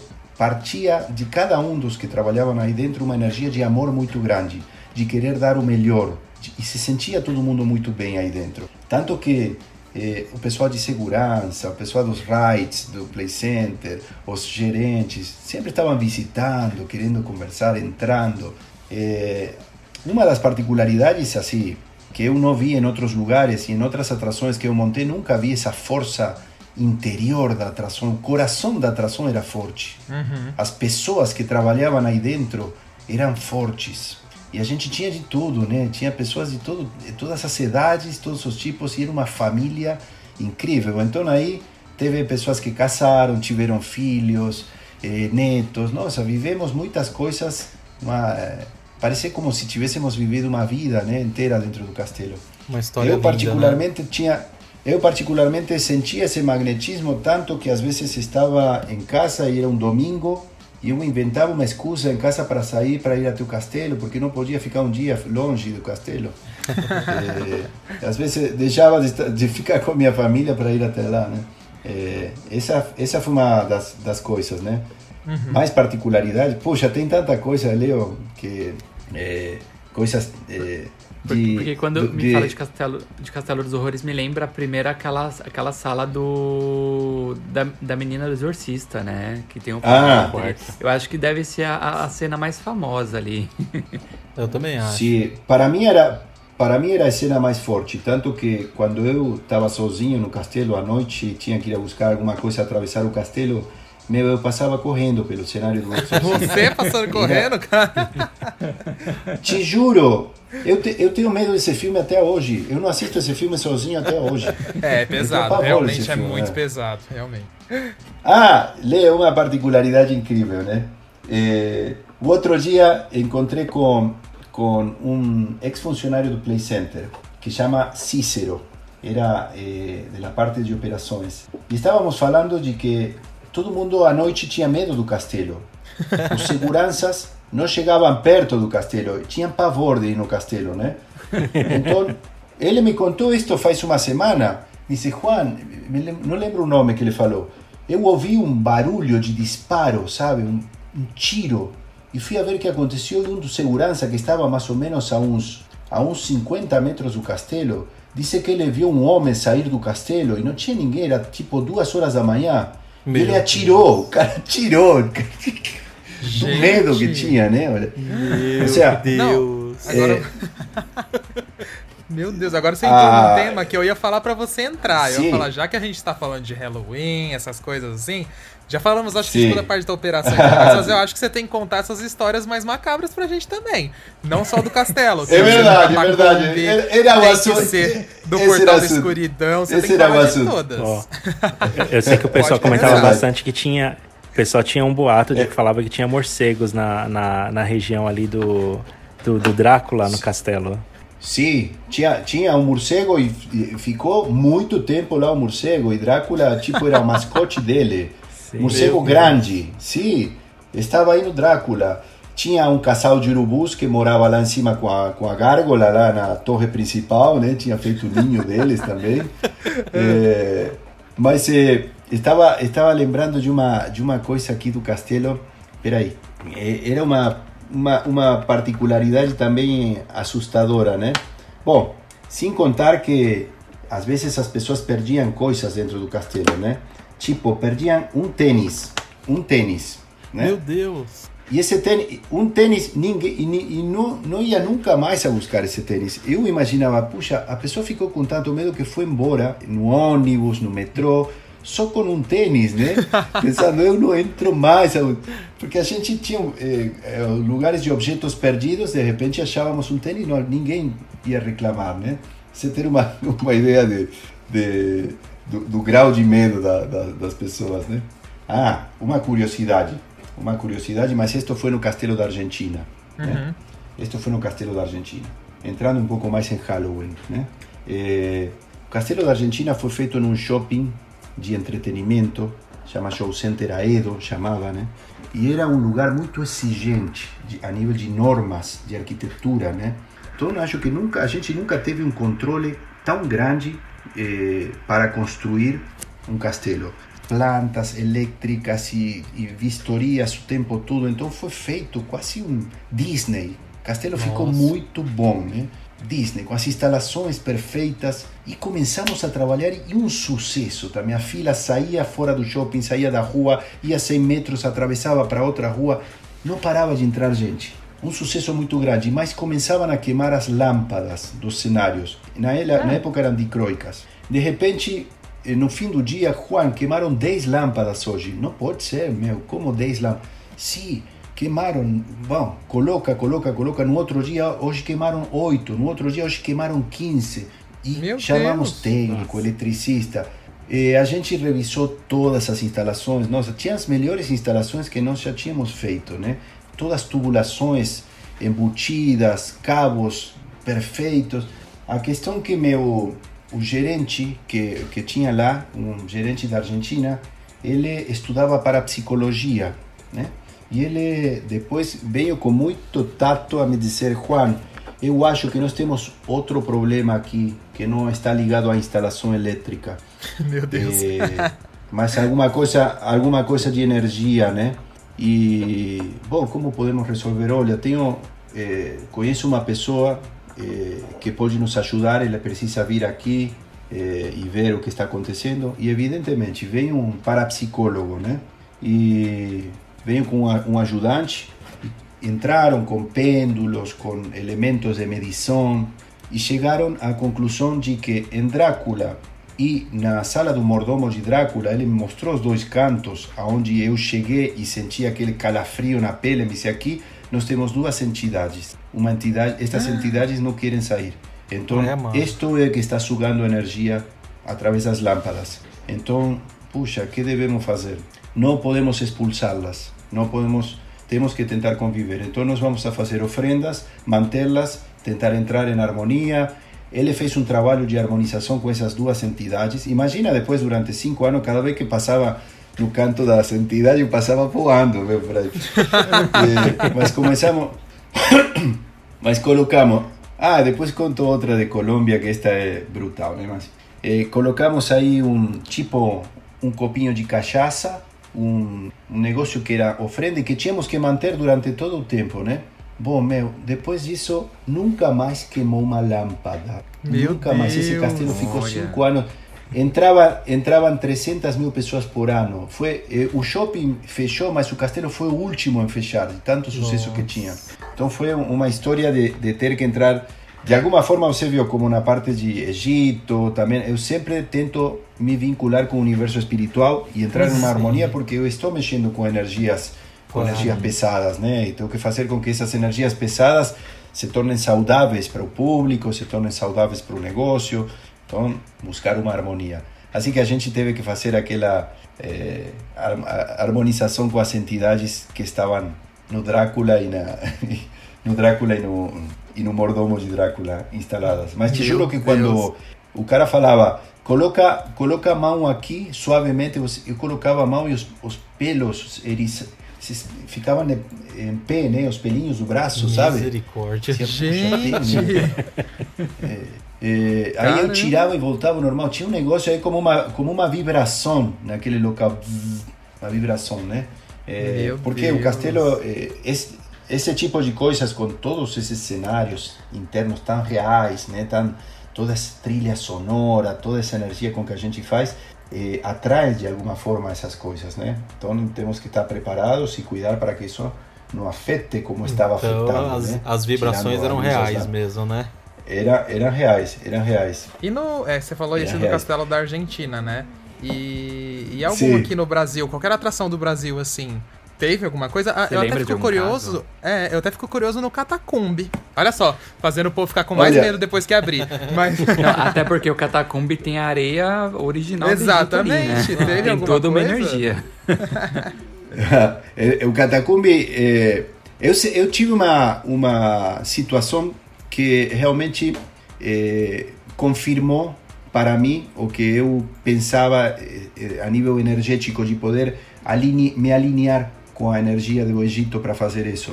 É, e foi quando eu estava caminhando ao redor da numa das laterais da pirâmide de Keops, já já tinha andado bastante pelo Egito, mas estava procurando alguma alguma algum sinal, né? E estava andando do lado da pirâmide de Keops, maior pirâmide egípcia. A pirâmide de Keops tem eh, as pedras da pirâmide são, são 3 milhões de pedras e 15 toneladas cada pedra. Você tem uma ideia do que Nossa. significa? 140 metros de altura. Tem 4.500 anos de antiguidade. Nossa Senhora! E em, e no momento que eu estava sozinho pela areia, andando por aí, senti uma, uma vibração como isto que eu estava contando para vocês. Uma vibração onde você fica arrepiado, né? E fiquei com essa história, com essa vibração como se fosse tivesse que descobrir o que significava. Mas eu voltei para o Brasil, comecei a construir o catacumbi e já estávamos quase chegando ao fim, esculpindo as laterais e estavam os andaimes ainda e eu estava andando pela lateral do catacumbi, exatamente na metade do catacumbi eu tive exatamente a mesma sensação. Fiquei arrepiado Nossa. com a mesma vibração que eu tive na, na pirâmide de Keops. E entendi aí que que, que estava realmente a energia totalmente alinhada, né? Com, com o respeito que eu queria fazer para aquela civilização maravilhosa. Mas é, eu vou contar uma coisa mais engraçada, mais engraçada agora, também de terror. Por favor. Foi quando fiz o, o castelo em, em Recife. Em Recife, puxa, fazia menos de um ano que eu estava aqui. Eu não tinha nem sotaque, eu nem falava português, né? Mas é, eu fui para Recife e uma das coisas era ir a comprar os caixões de mortos, né? Certo. Então, normalmente nesses lugares tem a rua, que é a rua dos caixões, tá? Aí estão todas as lojas numa rua só, que nem, nem a Rua das Noivas aí em São Sim. Paulo, né? Assim que eh, eu era um bicho raro lá em Recife, né? Porque um argentino nem falava direito e estava fazendo uma casa de terror, né? Eh, e então fui numa loja o que me comuniquei com o cara da loja, uma loja bastante simples, né? Mas eu falei, bom, eu vou querer este, este, este, este, aquele, esses dois menorzinhos, um branco, outro um pouco mais luxuoso.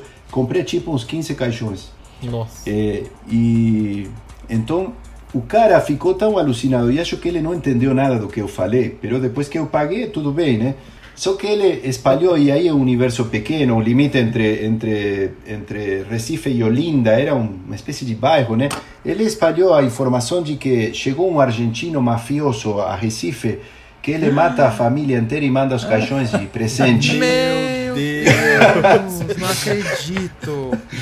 E Sim, aí? até que um dia veio... Ah, e chegou um dia a gerente do parque a me contar essa história, eu nem sabia, né? Contou, todo mundo está falando de você, que você mata a família e manda os caixões de presente, que o argentino ah, foi uma história, né? Uma história engraçada. A fama de Mas é. assassino é... inicial na cidade. Sim, Ele deve ter claro, ficado imagina, se perguntando, cara. né? Por que esse cara precisa de tanto caixões assim? né, Lércio? Sim, tanto caixão, e ainda a gente nem se entendia bem o que falei, nem nada. Deve ter falado, puxa, para que, que esse cara Assim que foi uma, uma história. E outra foi na, na Colômbia, né? Porque nós fomos para a Colômbia a fazer uma produção em plena época das Farc, do grupo terrorista, né? Meu Deus! E, uh. e era uma época de muito medo. E eu levei toda uma equipe do Brasil para fazer. E todo mundo estava com medo porque estavam sequestrando ônibus de turistas, Nossa. jogando bombas. Estávamos em Bogotá e tínhamos que fazer a produção, né? Fomos pagos para isso, mas o pessoal queria voltar logo para aqui. E na hora dos caixões, eh, só vendiam no cemitério os caixões. E eu sempre procurava caixões antigos, não usados, caixões que não foram usados, que vão ficando velhos e que têm esse rigor histórico, ajudam na cenografia, saem um pouco mais baratos, né? Uhum. Eh, então no cemitério falaram que sim, que eles tinham caixões mais antigos, eh, e, bom, fizeram um pacote, aí o preço, e, e era todo um, um, clima de tanta tensão que a gente não perguntava muito, né? Mas perguntamos se eles entregavam, se mandavam com um caminhão até o shopping, onde precisávamos. E, e os caixões não chegaram e, e fomos, eu fui com outra pessoa até o cemitério a ver, a perguntar. E eles começaram a enrolar, não, é que estavam preparando, estavam preparando aqui. De repente vemos este, isto é verdade, olha, esta foi mundial, né? Vemos que dice, não, se vocês esperam mais um pouquinho, e vemos uma família chorando, e estavam tirando os restos de dentro de um caixão, desses que tinham tirado da terra, né? O caixão ia ser desocupado. E quando eu percebi todos os caixões que eles iam a vender para a gente, eram todos usados, meu. usados, Deus, com cheiro de meu terra. Meu Deus! E estava e tava faltando carregar esse que estavam tirando morto de dentro, e o caminhão já estava pronto. E eu pensei, que, que eu faço aqui? Meu Deus do céu, pô, aqui somos mortos rapidinho, sequestrados. Né? E tive que ficar calado, né? E eu fui, chegou o caminhão com os caixões com, com restos de terra, cheiro de podre, uns, uns 20 caixões. Meu, chamaram uma empresa dedetizadora, dedetizar tudo isso. Não tinha para onde fugir, e eu tinha tempo para entregar, né? Assim que eh, usamos os caixões e, e, e, veio um caixão como eu tinha pedido, um caixão um pouco mais grande, aqueles quadrados tipo americano que era para colocar no efeito de Drácula, Sim. todo reforçado para ir para frente e para ir para trás. E bom, esse foi para o cenário de Drácula, estavam trabalhando aí e foram dedetizados, mas o cheiro ainda, sabe, ficava e mais na minha consciência. Sim. E puxa claro. vida, e o peso energético dessa história, meu Deus. Bom, e a parte divertida disto é que eu fui a testar o, o, mecanismo do caixão de Drácula, que tem um botãozinho dentro para deslizar e virar o caixão, né? Então eu estava testando, o caixão deslizava, testando o pistão pneumático, o tempo com, com a trilha sonora, e de repente senti aquele cheiro e veio na minha cabeça aqueles mortos, tirando aqueles mortos de dentro dos ah. caixões, e eu pulei que nem, eu pulei que nem Drácula, meu, saí, pulei fora do caixão, me deu um nojo, Digo, putz, tava, por um momento esqueci, estava compenetrado na parte técnica, mas quando lembrei que aí tinha um morto há pouco tempo atrás, assim que essa foi a experiência. Ah, e outra, outra coisa de Colômbia, foi a produção mais rápida da minha vida. 35 dias para fazer um castelo. Meu enorme, Deus um castelo de 550 metros quadrados. Era, foi terminado 20 dias antes, porque a turma estava com tanto medo que queria voltar. Nossa. Aí eu cheguei um dia e falei, Juan, tá tudo pronto, estamos com a mala pronta. Não, como pronto? Falta um monte de coisa. Não, vamos, vamos, vamos fiscalizar. Eu ia andando e todo mundo atrás de mim, né? Falava, não, tem um cavinho aí solto. Não, pum, imediatamente já está, já arrumamos. Que mais? A pintura aí, não, está aqui, pintamos. Iam arrumando tudo na hora. Eles queriam ir embora. Em 35 dias voltou todo mundo para aqui. Mas o castelo ficou fantástico. Imagina com essas histórias de terror. Os caras jogando bomba, sequestrando, nós com os caixões de mortos com, reais, né? assim que, puxa, tem tanta coisa, Leo, você Nossa. me pergunta curiosidades. Poxa, posso passar a noite inteira aqui, vou, vou estragar o programa de você. Que, que isso, que nada, é isso que a gente quer saber mesmo. É, Meu Deus, muito legal. É, você deve ter cada história, cansado. né? Sim, sim, oh. são, são histórias incríveis. Eu e, a, e, as pessoas que trabalhavam dentro, que às vezes ficavam de... Nós, nós quando fazíamos reformas, as reformas eram durante a noite, né? Porque para que o parque não, para não fechar a operação. Sim. Então passavam a noite inteira dentro do castelo. A, a, além das brincadeiras que eles faziam, às vezes tomavam sustos de verdade, porque é barulhinho de aqui, é som, é porta que abriu sozinha, sabe? É, movimento de coisas, né? Muita, puxa, muitas coisas de muitas coisas assustadoras, né? É, Nossa, muito o, legal. Juan, tantas, tant... tanto com Juan, castelo, você, tem, monga, vocês têm, sim. Ah, vocês têm algum algum plano de inaugurar alguma atração nova ou no Brasil ou fora do Brasil?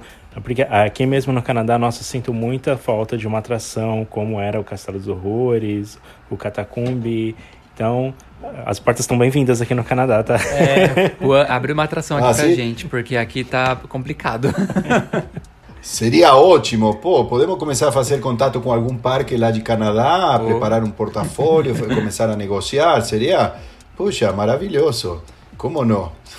Eu, eu não estou com nenhum projeto específico agora, né, novo, mas o que eu estava pensando eh, vou colocar aqui, a ver o que, que vocês acham. Vocês são os críticos, né? Deste, deste, deste, deste, métier, né? Mas eu estava pensando que a Indiana tem um, um, material bacana assim de histórico, atrações de sucesso como Catacumbi, Monga, Castelo do Terror, eh, eh, a maquiagem 3D, que foi uma coisa que foi uma ideia da Indiana que surgiu lá no castelo e hoje tem tanta, cresceu tanto a indústria de maquiagem, né? Mas esse foi um um produto que desenvolvemos lá no castelo com a, com a carne artificial que eu trazia da Espanha, até que surgiu o Slug, que surgiu aí no castelo e depois o, o Edson desenvolveu o Slug, né, que é um que sucesso muito grande, hoje todo mundo usa, né? Mas foi foi a partir daí que surgiu todo no castelo. Então é outra atração grande, maquiagem 3D. Estava desenvolvendo agora uma, uma montanha russa especial gótica. Estava pensando em um empreendimento que reúna atrações de mistério, né?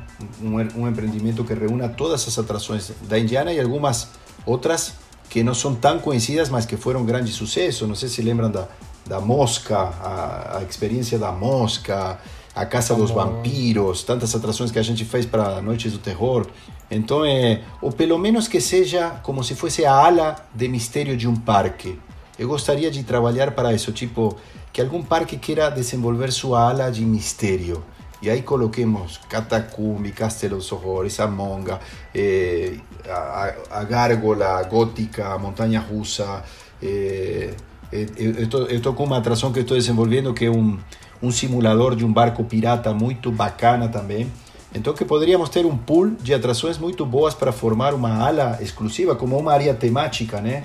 Assim como o Hopi Hari tem suas áreas temáticas, uma área temática, eh, pero com, com atrações verdadeiramente de, de horror e mistério, né? De, de peso, né? É, sem dúvida seria, Seria um sucesso, sei, né? como- Imagina. Eu acho, eu acho uma ideia fantástica, porque você pega assim. Aqui no Brasil não existe isso. Nos parques Sim. de fora, você só tem realmente atrações temporárias. Você não tem nenhuma área temática assim de medo. Os parques mais próximos que eu vi. Que chegam, que tem uma assim, Sim. uma áurea, digamos assim, um clima de mistério, é o Thorpe Park e o Alton Towers na Inglaterra.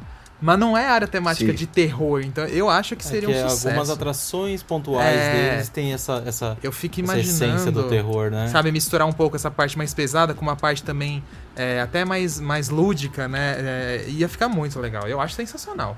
Sim, eu estava pensando em colocar uma temática que para, para ter sempre o apelo cultural, para a gente não cair no trash, Claro, sino eh, colocar, por exemplo, eh, eh, colocar figuras da mitologia, né? utilizar muito a mitologia como centauros, eh, gnomos ou eh, eh, faunos, eh, procurar eh, uma ambientação geral que tenha pelo menos um vínculo com alguma coisa cultural, né? E a mitologia faz parte da cultura, né, do ser Claro. humano. Então é uma coisa onde a gente a gente pode eh, tirar e, e depois colocar. Nós temos Monga, exploramos África, Egito, eh, com Catacumbi, eh, com Castelo exploramos todo o universo gótico, né, que é o universo eh, da França, de, enfim, fundamentalmente da França, né, da arquitetura gótica e de, que tem muito a ver com a religião, né, arquitetura gótica que foi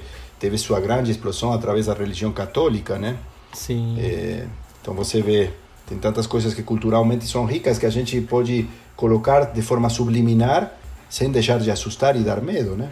É mais, pode até assustar mais, porque é uma coisa que te entra na mente, te entra no coração, sabe? Não entra apenas pela vista. É uma coisa que te entrou, entrou por outro lado, aí você, puxa, vai sonhar com isso, porque isso promoveu tua imaginação. Qualquer coisa que a gente faça que promove a imaginação do público, nossa, você abre umas portas de liberdade. É diferente você ir uma montanha russa que te, te, te move por fora. Agora, uma atração que te move por dentro abre uma porta muito mais ampla, né? Porque você vai depender da sua imaginação. É, isso po- pode te levar aonde você quiser. É o que disse Einstein, né? É, disse, é, se há, se há, é, como que disse? Peraí. Peraí, agora, não, agora não lembro da, da, da frase de Einstein. Mas tipo, que, que se A te leva a B, eh, a imaginação pode te levar de A aonde você quiser, né? Uma coisa assim. Que com a imaginação cada um faz seu universo. Tanto Com que as pessoas entravam no castelo, tanto que as pessoas entravam no castelo. Não sei se vocês lembram que tínhamos um cachorro, né? Um, um dos, dos personagens era o cachorro, né? E só que um saía e dizia, nossa, você ouviu o cachorro? Outro dizia, não, era um urso. Não, não, era, era um lobo. Não, era um macaco. Cada um via uma coisa diferente. E isso era legal, porque você abriu as portas do universo de cada pessoa. Né? Não, não era a mesma coisa para cada um. Aí mostra um pouco a, a individualidade né, do ser. A individualidade, essa capacidade de criação que temos cada um de nós, de criar nosso Sim. universo, né? Ficar É verdade. Se tornando cada vez que tem- imersivo, né? Sim. E Larso, Sabe- você tem mais alguma pergunta, Larso e Vini? Eu, eu tenho uma última que a gente Sim. estava comentando agora há pouco do Castelo dos Horrores. O Lárcio ele chegou a citar o, a parte do, do- dos morcegos, né? Esses morcegos, porque para quem não sabe, realmente o Castelo dos Horrores ele chegou a ter uns morcegos. Esses morcegos eles chegaram lá por livre e espontânea vontade ou eles foram colocados lá por, por algum motivo? apareceram um dia, ou seja, foram descobertos um dia penduradinhos de uma madeira que passava no teto e Olha. ninguém sabe, ninguém sabe como, da onde, por quê, mas apareceram e nunca fizemos questão de tirá-los daí. E o Drácula que ficava nesse cen- Sim, Drácula que ficava nesse cenário se sentia à vontade, não tinha medo nem nada, então eh, não podemos, não, não foram criados pela gente, apareceram por livre e espontânea vontade, né? Virou habitat natural. Que nem os urubus É. lá em cima, né? Quem não lembra dos urubus lá em É, cima? é, não. Eu acho, eu acho Os que eu, eu urubus lembro que, assim, Eu acho que eu me lembro que eu assisti um vídeo do Otávio Mesquita, que ele foi visitar o castelo, e quando a produção tava filmando, eles colocaram iluminação no, no Drácula.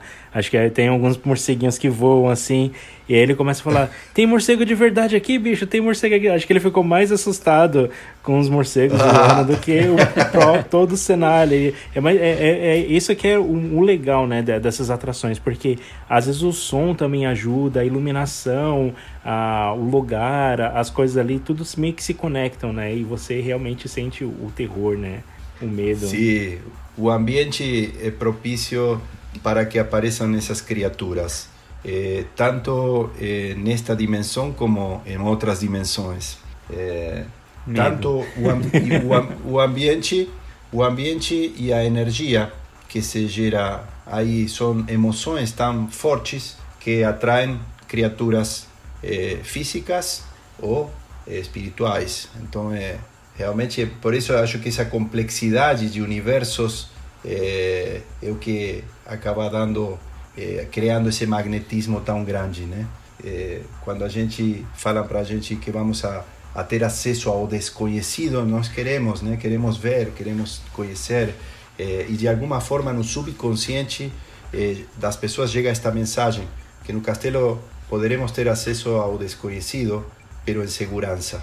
Né? Que, que bom isso, né? Poder ter acesso ao desconhecido, pero sem ter o risco de morrer ou de nos machucar então essa é a proposta, né? Você ter acesso ao desconhecido, ao, des, ao desconhecido não apenas do universo externo, sino o pior, ao desconhecido do universo interno, de, de, da tua mente, que é muito maior que o universo externo, de aquele universo que está dentro de você e é desconhecido e que você só vai conhecer enfrentando seus próprios medos, porque é aí que vão despertar esses seres que estão dentro de você, né?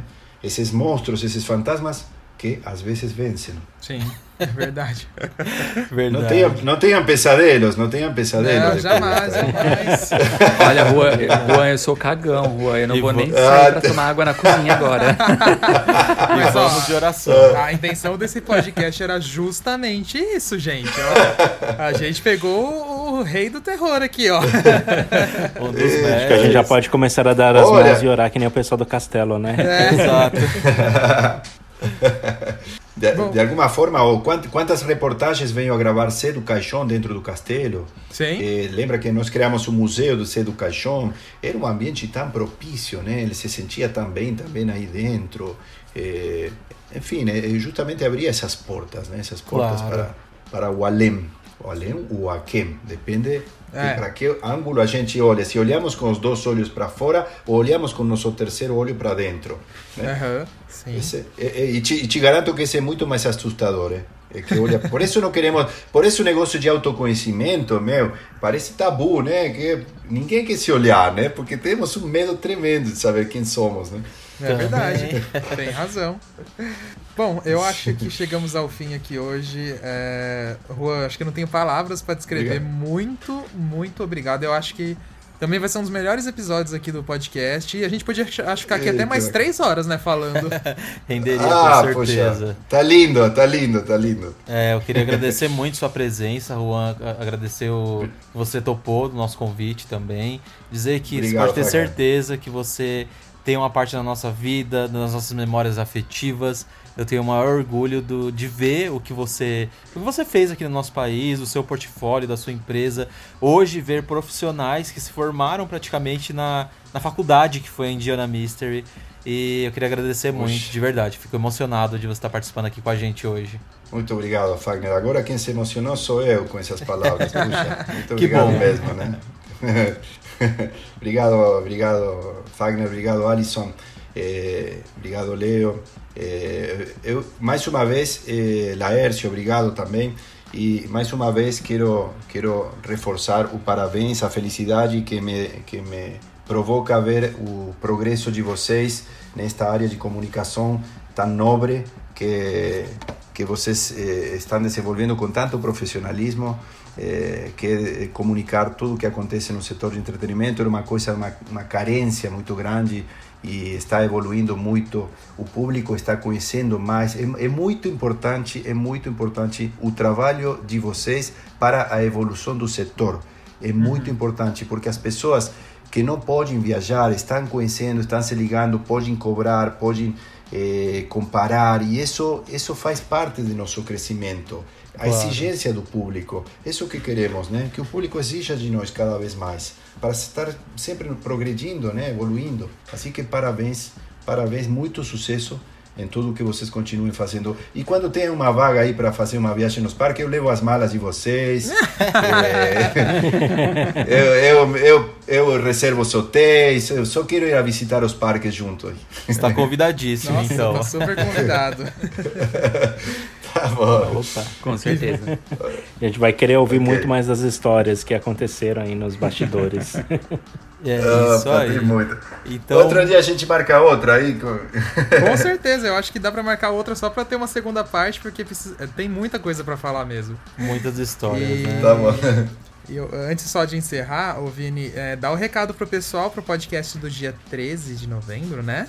Ah, sim. Lembrando que no dia 13 de novembro vai ser uma sexta-feira 13, né? Então a gente tem aí o nosso podcast sendo lançado todas as sextas e calhou desse podcast cair na sexta-feira 13. Então, é, manda aí uma mensagem pra gente no podcast.rapfan.com.br, um e-mail, na verdade, né? É, manda- se você lembra de algum caso é, meio peculiar, meio assustador, meio macabro que você já passou em algum parque ou em alguma das tantas atrações de terror que o Juan disponibilizou aí pelo Brasil, né? Construiu pelo Brasil no- nos melhores parques. É, conta aí pra gente, a gente vai querer ler essa sua, essa sua mensagem, seu caso, seu conto. No, no, no episódio do dia 13 de novembro, né? Então, só mandar aí podcast.rapfan.com.br. É, e se for, foi você que deixou o sapato perdido, o tênis perdido lá no Castelo dos Horrores e não voltou pra buscar de medo, manda um e-mail que a gente quer saber. A gente tá em busca dessa pessoa. Boa, Laércio. E- Gostei. Então é isso, tá chegando ao fim mais um episódio do nosso podcast. Obrigado novamente, Juan. Muito sucesso aí. Esperamos ver você com novos projetos nos parques, enfim, em qualquer lugar que vai ser sucesso com certeza. Muito obrigado, viu? Obrigado, obrigado, Fagner. Obrigado a todos. Obrigado mesmo. Todo Grande mundo tá abraço. ouvindo. Então até a próxima, Até galera. a próxima, gente. Até, gente. Até. Um abraço. Tchau. abraço. Tchau. Tchau. Atenção visitantes, entra, senta e abaixa a trava.